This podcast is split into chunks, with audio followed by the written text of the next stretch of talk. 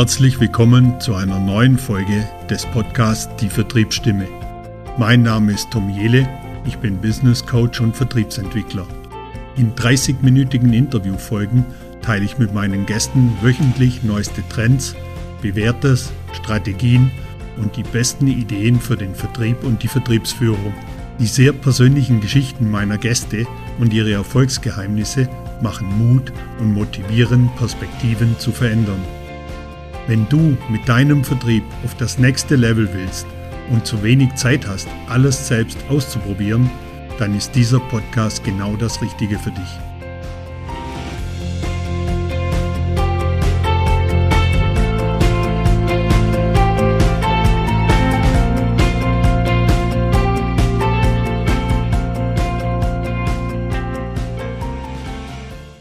Mein heutiger Gast, Reinhard Scheuermann. Reinhard ist Geschäftsführer der Chemapack in Landsberg am Lech. Die Chemapack bietet seinen Kunden die besten Lösungen zum Sichern und Schützen für den Warentransport an. Reinhard ist in der zweiten Generation im Unternehmen als Geschäftsführer tätig.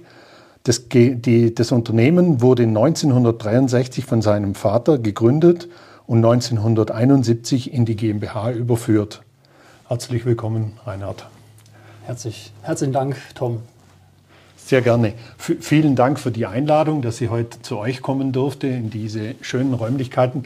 Für die Zuhörerinnen da draußen, wir sitzen im Büro beim Reinhard, haben Wasser zum Trinken gekriegt und vorher schon Kaffee und sind am wunderschönen Ort, haben schon tolle Fotos gemacht fürs Cover und vielleicht so ein bisschen was zur Historie. Äh, der Reinhard und ich, wir kennen uns nun schon seit 22 Jahren. Ich durfte damals noch in einer Verkaufsposition bereits äh, mit ihm zusammenarbeiten. Wir hatten damals schon eine Kunden-Lieferanten-Beziehung und umso mehr freut es mich. Wir haben uns immer wieder mal auf Social Media sind wir uns immer wieder begegnet und umso mehr freut es mich, dass wir heute die Chance haben, das Interview zu machen. Also vielen Dank nochmal für die Einladung. Sehr, sehr gerne, Tom. Ich habe mich auch gefreut, dass du den Weg nach Landsberg gefunden hast. Und äh, wir haben ja schon äh, festgestellt, dass wir beide eine Vorliebe für Elektroautos haben. Und die Tankstelle, die ist ja auch mittlerweile schon deine. Genau. Also muss man dazu sagen, ich durfte, darf mein Auto hier vollladen heute, weil ich nachher weiterfahre nach München und durfte freundlicherweise hier was von diesem äh, Strom, der vom Dach kommt, bei euch bin, äh, nutzen für mein Auto. Ja, lass, lass uns einsteigen in das Thema äh, der Vertriebsstimme. Wir haben uns ein bisschen im Vorfeld mal unterhalten und wenn wir jetzt mal so, so reinschauen, wir haben so ein bisschen über die Zukunft schon gesprochen. Also ich kenne euch jetzt vor 22 Jahren und kenne euch, sehe jetzt das Unternehmen, das hat sich ja extrem weiterentwickelt. Äh, wie, wie wird es in Zukunft? Was, was sind so die größten Projekte, was in Zukunft auf euch zukommt? Also an Projekten mangelt es uns tendenziell nie. Also das ist eine Geschichte, die ich kann mich gar nicht anders erinnern, als dass wir immer große Projekte vor uns hergeschoben haben, immer ein bisschen auch nach vorne gegangen sind, teilweise sogar so stark nach vorne gegangen sind, dass der Markt uns gar nicht unbedingt gefolgt ist. Da waren wir dann hier und da auch mal ein bisschen zu schnell und ein bisschen zu früh, mussten dann wieder ein bisschen zurückrudern. Ja, was uns momentan umtreibt, das sind ähm, Themen, die natürlich irgendwo auch im Trend liegen. Da haben wir auf der einen Seite die Nachhaltigkeit. Das ist ein großes Thema, was mich im Übrigen schon seit sehr, sehr langer Zeit bewegt. Also ich denke jetzt hier, wir sind ja beide schon mit grauen Haaren hier unterwegs. Insofern ähm, kann man da auch mal ein paar ältere Jahreszahlen aufrufen. Also ich denke jetzt so an die an Ende der 80er, Anfang der 90er Jahre, wo wir schon angefangen haben, hier äh, drüber nachzudenken, wie wir Produktion einigermaßen nachhaltig gestalten können. Zum Beispiel äh, kein Trinkwasser für Maschinenkühlung herzunehmen, sondern Regenwasser. Äh, das haben wir dann damals in Zisterne gebaut und dann auch, wir sind auch schon äh, relativ frühzeitig, vor über 20 Jahren in die PV-Solarstromproduktion äh, eingestiegen.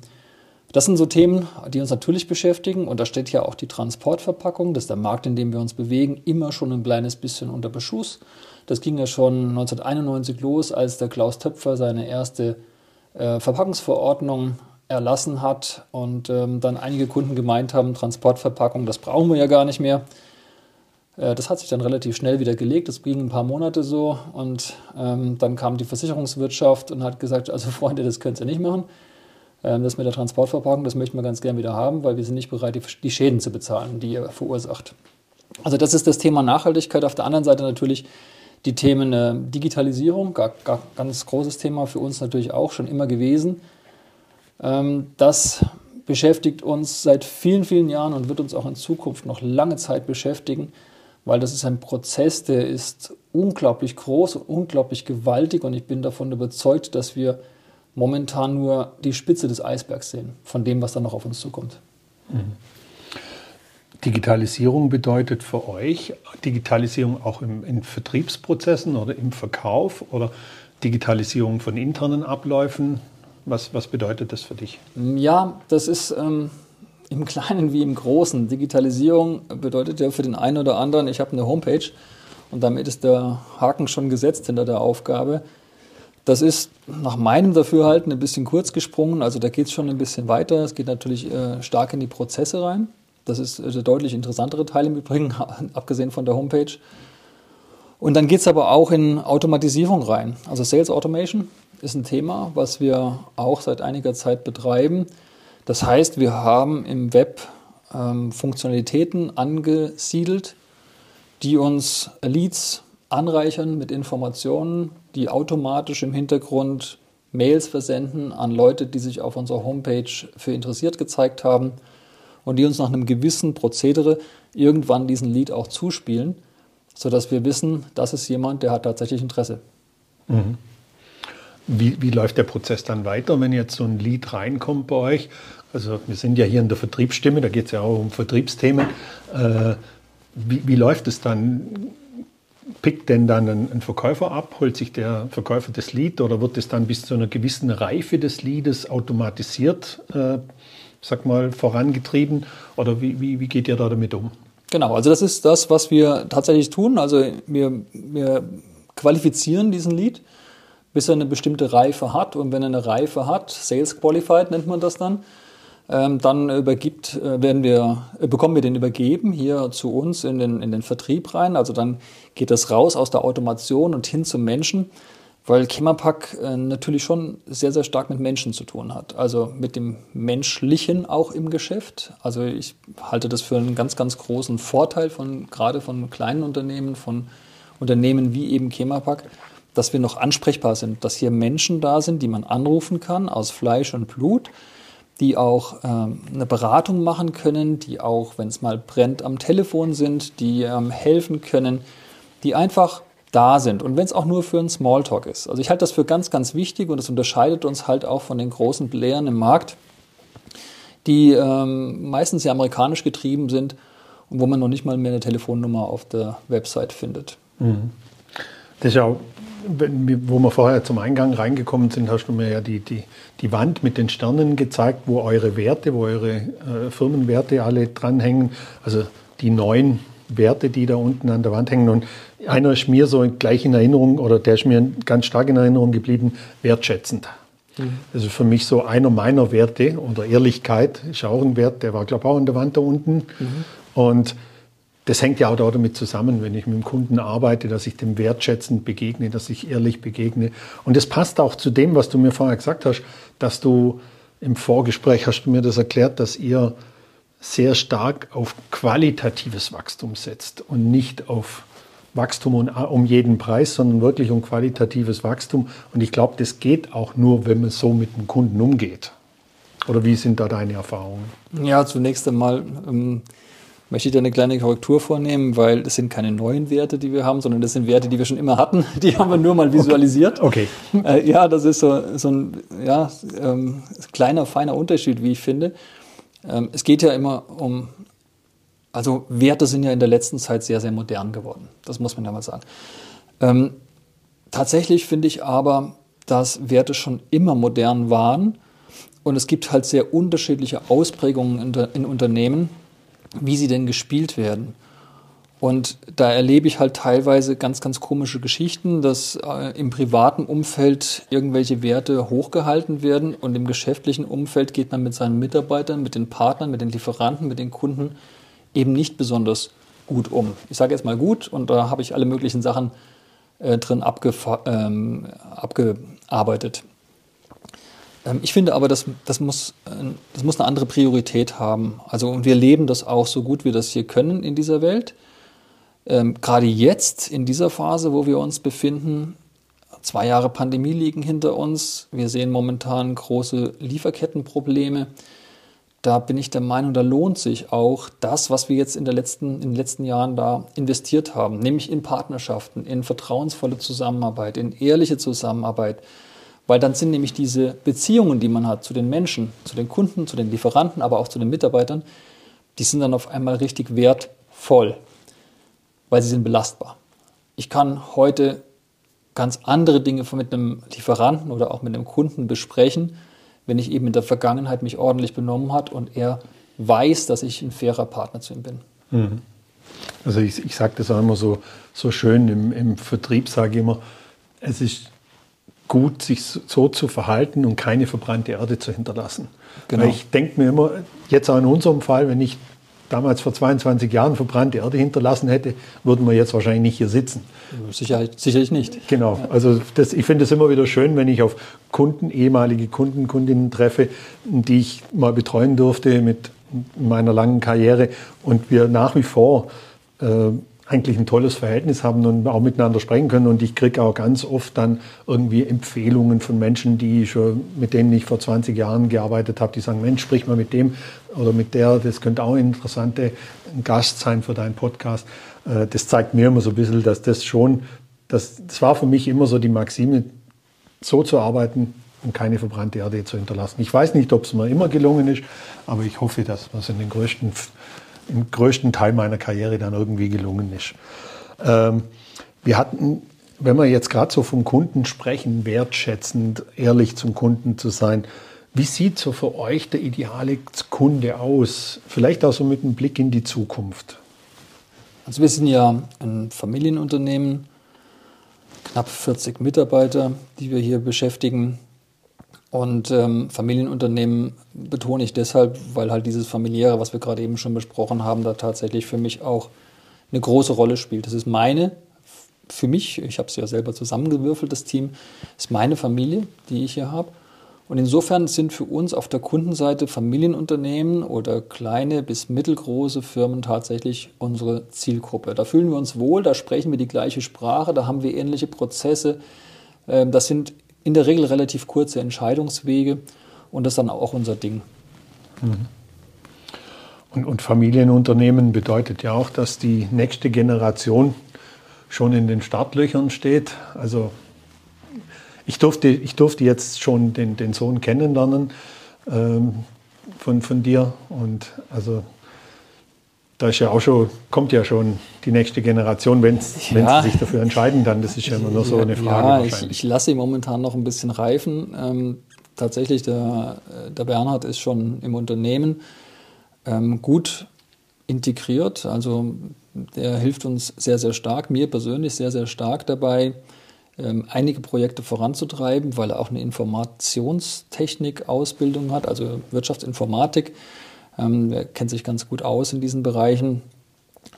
Und ähm, mein kleiner Sohn, der Martin, der steht noch ähm, ein bisschen stärker in der Ausbildung. Da weiß man noch nicht so ganz genau, wo es hingeht. Ich lasse ihnen aber die Freiheit zu wählen, was sie machen wollen. Also ich möchte sie da nicht jetzt irgendwo in Ketten legen und sagen, pass mal auf, jetzt musst du hier im Unternehmen was tun und, und überhaupt und schau mal Tradition und sowas, weil entweder es funktioniert oder es funktioniert nicht. Und ich bin jetzt nicht der Freund davon, dass man da ähm, jemanden dazu zwingt zu seinem vermeintlichen Glück, weil das stellt sich erst noch heraus, ob das überhaupt dann das Glück ist. Mhm. Muss man mal schauen, wo sich mhm. das Ding hin entwickelt. Aber ich freue mich natürlich immer, wenn sie da sind. Ich freue mich immer, wenn sie irgendwelche kleineren oder größeren Sachen für mich hier oder für uns hier ähm, erledigen. Mhm. Denkst du, dass du für sie ein Vorbild bist? Ja, ich will das mal hoffen. ich will mal hoffen. Ich, also ich gebe mir große Mühe und jetzt sind wir wieder an dem Punkt, äh, wo du gesagt hast, keine verbrannte Erde hinterlassen oder auch abends. Ich sage immer dazu, ähm, man muss sich abends noch im Spiegel ähm, anschauen können. Ähm, das gilt ja doch in jeder Beziehung. Das gilt jetzt für die eigenen Kinder, das gilt aber natürlich auch für die Mitarbeiter, für die Kunden. Äh, ich bin da vor, vor langer Zeit, habe ich mir mal so Gedanken dazu gemacht, da gab es mal einen Deutschbanker, der hat von Peanuts gesprochen und der hat ähm, damals auch äh, Leute in Tausenden entlassen.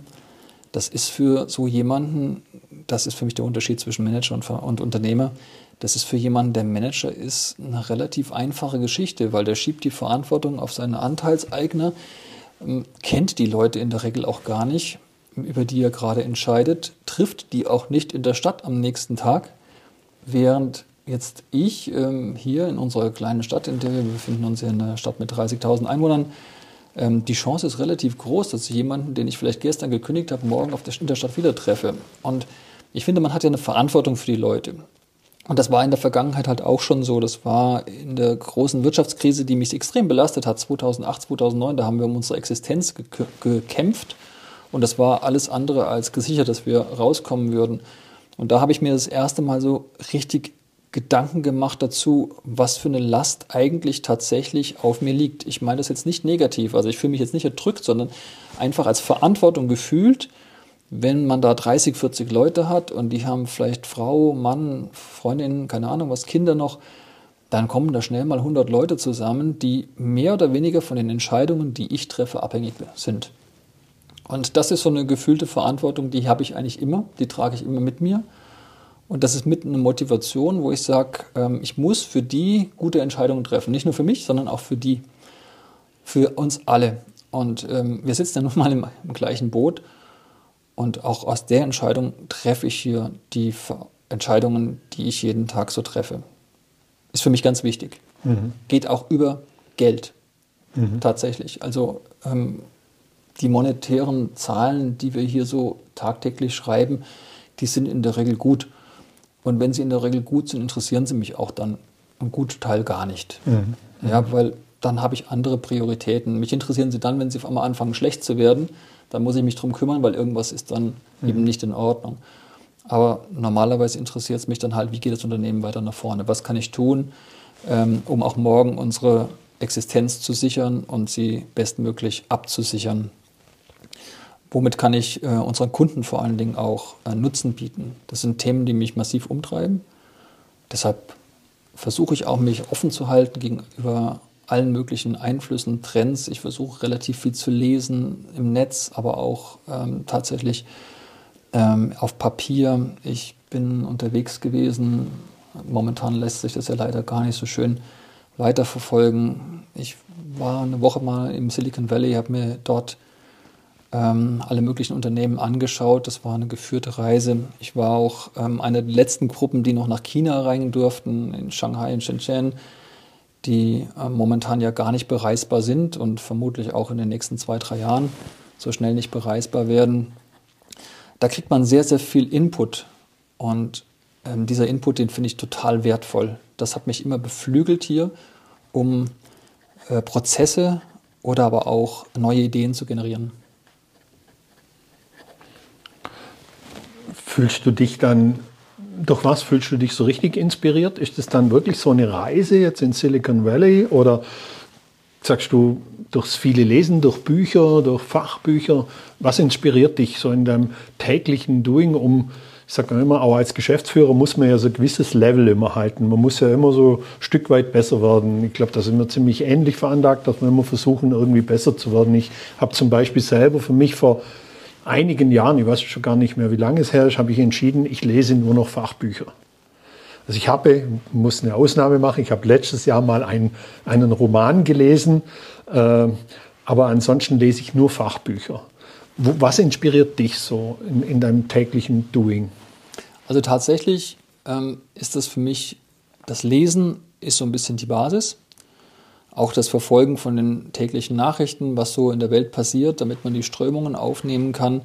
Gerade jetzt in den letzten zwei Jahren war das sehr extrem wichtig, weil sich die Nachrichtenlage ja teilweise stündlich, ich denke jetzt anfangs äh, der Pandemie zum Beispiel, verändert hat und man musste relativ schnell reagieren, auch um, um seine Mitarbeiter zu schützen. Ähm, gut, wir reden heute von Inzidenzen, die sind äh, weit weg von dem, was wir vor zwei Jahren gesehen haben und damals waren wir richtig ängstlich vor kleinsten Inzidenzen, aber trotzdem, wir mussten ja auch reagieren und die Leute waren noch sehr, sehr verunsichert. Die haben auch damals wirklich extrem Führung gewollt. Also ich habe das richtig gespürt, dass Führung damals ähm, plötzlich wieder total angesagt war. Und zwar durch diese Unsicherheit, die von außen gekommen ist, was passiert mit uns jetzt gerade, ist das gekommen. Auch jetzt ähm, mit, der, mit dem Krieg in der Ukraine habe ich das gespürt, wie eine ganz, ganz große Verunsicherung über die Mannschaft gekommen ist. Äh, viel Ängstlichkeit war auf einmal da und dann ist man als Führungsperson natürlich extrem gefragt. Zurückzukommen auf deine Frage, was inspiriert mich? Tatsächlich finde ich das beim Reisen deutlich stärker. Also das geht mir unglaublich, äh, gibt mir das unglaublich viel, wenn ich da äh, sehe, was in anderen Ländern teilweise möglich ist, in welcher Geschwindigkeit es möglich ist. Und dann kommt man dann zurück. Das ist egal, ob ich jetzt aus dem Silicon Valley zurückkomme. Gut, da muss man ein bisschen vielleicht vorsichtig sein, weil wir kennen ja den Amerikaner, der bauscht seine kleine Schraube zum Wunderwerk auf, die er gerade neu erfunden hat. Aber wenn man auch aus, aus China zurückkommt oder sowas oder auch aus dem arabischen Raum, da sieht man, was in unglaublich kurzer Zeit geleistet werden kann und verändert werden kann, wie sich die Städte verändern innerhalb von eins, zwei Jahren, das ist sagenhaft, wie sich Technologie verändert, unglaublich, das ist hier undenkbar. Und äh, das macht mich dann manchmal auch so ein bisschen betroffen. Ja, wenn wir uns teilweise hier irgendwo in Kleinkriegen da verhaspeln und die Dinge einfach nicht vorankommen, die Dinge, die aber eigentlich jeder für sich für sinnvoll hält. Ich denke jetzt mal zum Beispiel, fällt mir jetzt spontan so ein, ähm, die, die Verlagerung des Verkehrs auf die Bahn, auf die Bahn. Ja, das, Österreich und auch die Schweiz haben große Anstrengungen unternommen, haben große Röhren durch den Berg durchgebuddelt und wir kriegen von unserer deutschen Seite aus es nicht gebacken, dass wir da überhaupt eine Trasse hinführen, um den Verkehr dann tatsächlich ableiten zu können. Und ich finde das echt ein Unding, was da passiert. Oder wir haben Offshore-Windparks stehen. Ähm, wir sind auch schon wieder im Thema Nachhaltigkeit. Wir haben Offshore-Windparks irgendwo stehen äh, im Meer und haben die Stromleitungen nicht vom Norden in den Süden, damit wir den Strom überhaupt transportiert bekommen. Das sind für mich so Dinge, die gehen irgendwie gar nicht. Mhm. Mhm. Absolut. Es war gerade, da war jetzt ganz viel drin. So, ich habe mir zwei, drei Stichpunkte da dazu aufgeschrieben. Glaubst du, dass so, du sagst so beim Reisen, das inspiriert dich? Ist es man sagt ja immer so, wenn man so die gewohnte Umgebung verlässt, macht es irgendwo so den Kopf frei. Man, man ist irgendwie kreativer. Also mir geht es auch so, wenn ich, ich, ich habe mal irgendwie gelesen, wenn man am Schreibtisch sitzt, an seinem normalen Arbeitsplatz kann man nicht kreativ sein. Weil da, das ist der Platz, wo man seine Arbeit abarbeitet. Kreativ sein kann man an verschiedenen anderen Stellen, indem man, der eine ist kreativ, wenn er zum Joggen geht, der andere ist kreativ, wenn er irgendwo ein Kunstwerk sich anschaut, dann, kommen, dann wird der Kopf so frei und die Gedanken fließen. Ist das bei dir dann so, wenn du am Reisen bist, dass du dann so kreativ kommst, du mit ganz vielen Ideen wieder zurück nachher oder wie ist das bei dir? Also tatsächlich, aber das Reisen ist ja nicht immer nur das große Reisen, mhm. also das waren jetzt große Reisen, internationale Reisen, Fernreisen. Ähm, Reisen kann manchmal auch ganz klein sein. Da gibt es irgendwo eine Betriebsbesichtigung im Nachbarort oder in der Nachbarstadt. Ähm, das mache ich wahnsinnig gern, dass ich mir sowas anschaue. Genauso auch ähm, zum Kundenfahren. Ich komme bedauerlicherweise nicht so oft dazu, weil ich ein bisschen blockiert bin von anderen Dingen. Aber ich fahre wahnsinnig gern zu Kunden hin. Ich fahre auch wahnsinnig gern zu Lieferanten hin. Auch dort überall. Es gibt überall Ideen, die man aufsaugen kann, wo irgendwelche anderen schlauen Menschen schon das Rad erfunden haben und man selber noch mit einem Viereck umeinander eiert. Und das zu transferieren, also von einem Unternehmen zum anderen zu transferieren, in dem Fall zu uns zu transferieren, das finde ich immer super spannend. Und da kriegt man wahnsinnig viel mit. Und für mich ist es schon immer ausreichend, wenn ich mit einer Idee zurückkomme oder vielleicht mit drei Ideen zurückkomme und eine davon kann ich realisieren, da freue ich mich schon wie Schneekönig. Mhm. mhm. Aber ich glaube, das macht es ja aus, dass man diesen Blick kriegt für Ideen und die einfach mal mitnimmt und dann irgendwie bewertet und sagt, okay, ist es überhaupt umsetzbar für uns? Ist es interessant für uns? Und dann auch in die Umsetzung geht. Ich glaube, da, da blockieren wir uns auch ganz oft selber, dass man dann in der Phase sagt, so, es wäre eine super Idee, aber es lässt sich nicht umsetzen. Also ich glaube, das passiert auch ganz oft. Wie, wie, nutzt du die Zeit, wenn du jetzt im Auto sitzt? Wenn du sagst, also du sagst ja, du bist, kommst leider nicht mehr so viel dazu, aber wenn du jetzt im Auto sitzt, wie nutzt du die Zeit? Also ich zum Beispiel, ich höre immer Podcasts im Auto. Also ich habe auch neben dem Bücherthema habe ich mir auch das Radiohören abgewöhnt, weil ich irgendwie denke, das ist so irgendwie verschenkte Zeit, Radio zu hören. Und manchmal will ich auch gar nicht alles wissen, was da so passiert. Äh, nicht, dass ich mich dessen verschließe, aber äh, ich finde einfach, die Zeit kann man sehr effektiv nutzen, wenn man im Auto sitzt. Wie, wie nutzt du deine Zeit, wenn du jetzt, wie du mir vorher erzählt hast, wenn ihr nach Basel fahrt und, und einen Kunden oder einen Lieferanten besucht? Ja, gut, das hängt immer ein bisschen davon ab, ähm, ob ich jetzt alleine unterwegs bin oder nicht. Äh, wenn ich alleine unterwegs bin, dann versuche ich natürlich auch, ähm, je nachdem, manchmal hänge ich ganz gern meinen Gedanken ein bisschen nach. Das finde ich immer auch ganz wichtig, gerade beim Autofahren. Da kann man relativ gut nachdenken, weil man eigentlich nicht wirklich abgelenkt ist, außer durchs Fahren. Äh, was ja so im Unternehmen teilweise nicht äh, stattfinden kann, dass man sich einfach mal hinsetzt und ich sage jetzt mal bewusst nichts tut, sondern man sitzt ja da und hat in der Regel seine Aufgaben oder ein Mitarbeiter kommt rein oder das Telefon klingelt. Also da ist ja immer so ein bisschen Unterbrechung drin. Das geht beim Autofahren super, das Nachdenken. Ja, da kommen auch relativ viele Ideen. Ähm, wenn ich dazu keine Lust habe oder einfach ein bisschen Inspiration haben möchte, dann nehm, greife ich auch zu dem Podcast oder höre einfach auch mal einen Nachrichtenkanal ähm, oder sowas. Das kann man nur eine begrenzte Zeit machen, weil es wiederholt sich dann auch ganz gerne. Und wenn wir zu zweit, zu dritt unterwegs sind, sowas äh, kommt ja dann auch vor, wenn wichtige Termine sind, dann nutze ich das auch sehr gerne, um mit den Leuten einfach ein paar Themen zu diskutieren, die, für die man vielleicht so im tagtäglichen Leben keine Zeit hat. Weil einfach, wie gesagt, das operative Geschäft da häufig ähm, reingrätscht. Und nach Basel, gut, daher hat man viele, viele Stunden. Von uns aus fährt man da ja drei, vier Stunden hin. Da kann man ziemlich viele Dinge besprechen mhm. und auch tief besprechen. Und das finde ich gut. Mhm. Wenn du jetzt so Podcasts hörst, hast du eine, ich frage auch immer, gibt es eine Empfehlung von deiner Seite, so ein Podcast, wo du sagst, so, ja, der ist super spannend, den würde ich anhören, oder ein Buch, das du empfehlen könntest, das man lesen kann, um sich vielleicht persönlich weiterzuentwickeln, vielleicht im Vertrieb weiterzuentwickeln? Fällt dir gerade spontan was ein? Also ich finde, ein Basis ähm, Podcast für mich ist eigentlich immer äh, Gabor Steingart. Den höre ich mir, wenn es geht, jeden Morgen an, weil es eine sehr schöne Recherche dahinter steckt und ein bisschen tiefer geht als die, übliche, als die üblichen Nachrichtenkanäle. Und darüber hinaus gibt es ein paar spannende Sachen. Ich greife dann auch ganz gern mal äh, zu einem englischen Podcast oder äh, zum Handelsblatt zum Beispiel, weil ich dann schon immer versuche, da auch ein bisschen im fachlichen Bereich drin zu bleiben. Mhm. Hast du eine Morgenroutine? Fällt mir ja. so spontan jetzt gerade ein. Ja, ja, tatsächlich. Also ich arbeite da immer wieder ein bisschen dran. Also die ist nicht ganz so fix. Also ich bin jetzt morgens niemand, der ähm, allzu schnell im Büro aufschlägt. Ähm, ich nenne das jetzt mal Spätrhythmiker. Ähm, das heißt also, es kann durchaus sein, dass ich zeitig aufstehe, teilweise sehr, sehr zeitig aufstehe. Es kommt darauf an, wie stark mein Kopf arbeitet oder ich wach werde und ähm, das Arbeiten sofort anfange, dann ist es meistens aus. Dann stehe ich halt ähm, auf und ja, gehe in meinen Tag so ganz gemütlich rein. Ich check mal ein bisschen auf dem Handy, was ist Neues in der Welt passiert.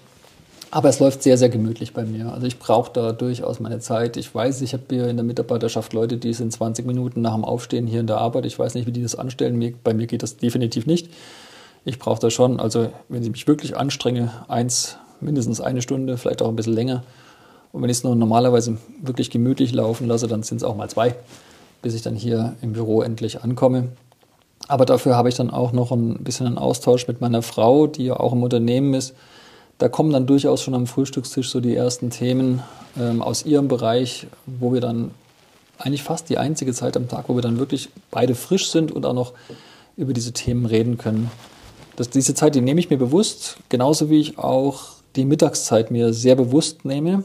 Das ist jetzt auch kein Ding, das in 20 Minuten, 30 Minuten, das ist keine Nahrungsaufnahme, sondern das ist für mich eine bewusste Auszeit aus dem Tagesablauf. Das hat auch einen gewissen zeitlichen ähm, Aspekt. Also das geht unter anderthalb Stunden in der Regel nicht, es sei denn, es pressiert. Ähm, dafür bin ich am Abend extrem belastbar. Also es ist selten, dass ich vor 19, 20 Uhr, manchmal auch 21 Uhr hier aus dem Büro rausgehe. Das ist dann so die Zeit, wo ich wirklich in Ruhe arbeiten kann und relativ viele Dinge, auch komplexe Dinge erledigen kann. Mhm. Dann, dann, muss ich nochmal Danke sagen, dass du diese wertvolle Zeit heute mit mir teilst, weil wir sind jetzt schon 19.21 Uhr und äh, eigentlich diese Fokuszeit für dich, wo du dann so fokussiert arbeiten kannst und dass du mir die heute zur Verfügung stellst oder uns allen, den die heute zur Verfügung stellst. Sehr ähm, gerne, Tom. Wir sind jetzt schon bei 30 Minuten, das geht immer so rucki zucki. Und ich habe noch so meine Abschlussfrage. Die stelle ich eigentlich jedem Gast. Und auch dir möchte ich die stellen. Was war dein schönster Tag in deinem bisherigen Berufsleben? Also schöne Tage gibt es eigentlich häufig. Und das ist so das Tolle dran. Für mich hat es immer was mit Menschen zu tun. Also wenn, wenn ich Menschen glücklich machen kann. Und ähm, spontan in den Kopf schießt mir unsere letzte Hausmesse, die Backstage. Also das ist so ein Wortspiel, das hat sich so ergeben aus Backstage. Also wir lassen unsere Kunden hinter die Kulissen schauen. Und dann habe ich gesagt, hey, das kann man doch eigentlich Backstage draus machen, also Verpackungsbühne. Und so ist der Name entstanden. Wir haben die jetzt insgesamt fünfmal veranstaltet. 2019 war bis jetzt das letzte Mal. Dann haben wir zwei Jahre aussetzen müssen jetzt, wie viele äh, Dinge haben aussetzen müssen, die mit Menschen zu tun haben. Dieses Jahr greifen wir es wieder mal an. Und auf äh, diesen Backstages ist es immer ein ganz tolles Erlebnis, wenn die Veranstaltung so langsam zum Ende geht. Und man so sieht, die Mitarbeiter sind happy, die Kunden sind happy, die da sind. Und da kommt so eine unglaublich große Zufriedenheit und das hat immer damit auch zu tun, dass in dem Vorfeld wird es ja immer hektisch. Ja? Da ist noch wahnsinnig viel zu organisieren und zu machen und zu tun. Und dann äh, ist man so kurz vor dieser Veranstaltung und dann denkt man sich, ich mache das nie wieder. Ja? Diesen Stress tue ich mir nicht mehr an. Und am nächsten Tag, wenn dann die ersten Kunden vor der Tür stehen und alle haben strahlende Gesichter und freuen sich und bedanken sich beim Weggehen und haben einfach einen Spaß gehabt und, und, und unglaublich gute Laune, dann ist es wahnsinnig befriedigend für mich. Das macht mir unglaublich viel Spaß. Und dann denke ich in dem Moment, so, wann haben wir den nächsten Termin? Wann können wir wieder loslegen? Das heißt, das sind ganz viele schöne Tage schon gewesen, weil ihr die Veranstaltung klar. schon ein paar Mal gemacht ja, habt. Super. V vielen Dank, dass du das mit uns geteilt hast. Ja, mir bleibt eigentlich nur Danke zu sagen. Danke für das Interview, danke für deine Zeit und dass, dass ich hier sein durfte, dass ich laden durfte bei euch. Und äh, ja, ich denke, wir bleiben in Kontakt und ja, vielen Dank für das Interview. Danke dir, Tom. Ja, liebe Zuhörerinnen, das war das Interview mit Reinhard Scheuermann. Äh, wenn euch der Podcast gefallen hat, dann einfach abonnieren. Ich freue mich. Und wenn ihr selber mal Lust habt auf ein Podcast-Interview mit mir, dann schreibt mir einfach eine Nachricht oder ruft mich einfach direkt an. Bis zum nächsten Mal. Hier war euer Tom.